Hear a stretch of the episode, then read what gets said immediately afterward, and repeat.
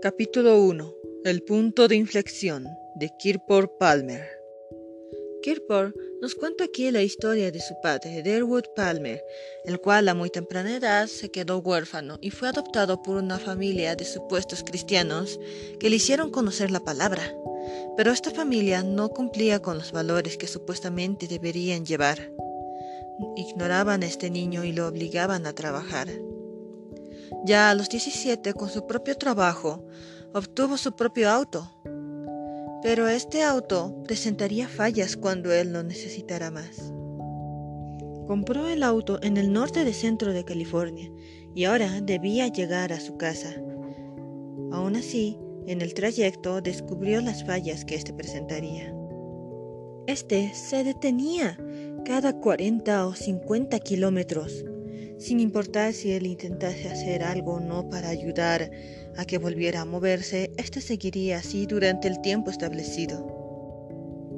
Realizó varias paradas a causa de esto, y en una de ellas encontró una pistola calibre 22. Este la envolvió en un trapo y la puso debajo del asiento por precaución, más bien nadie miró el, el momento. Otro problema que presentaba era el combustible que consumía. Lo hacía tan rápido que el chico poco a poco se estaba quedando sin sus ahorros.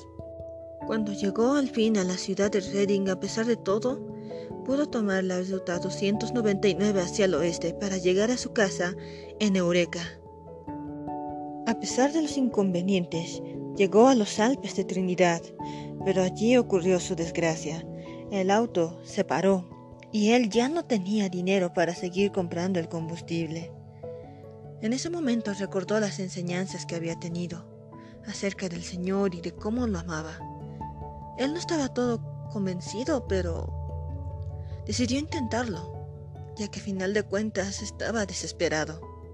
Oró en ese momento, y un hombre a caballo llegó y le preguntó si tenía un arma para vender. Él recordó el arma que tenía y se acercó a su auto, bajo el asiento, buscó la arma y se la ofreció. Le dijo que el arma que tenía era una pistola de calibre 22. El jinete examinó la pistola y le ofreció 50 dólares. Él lo aceptó. Incluso aceptaría menos por lo delicado de la situación.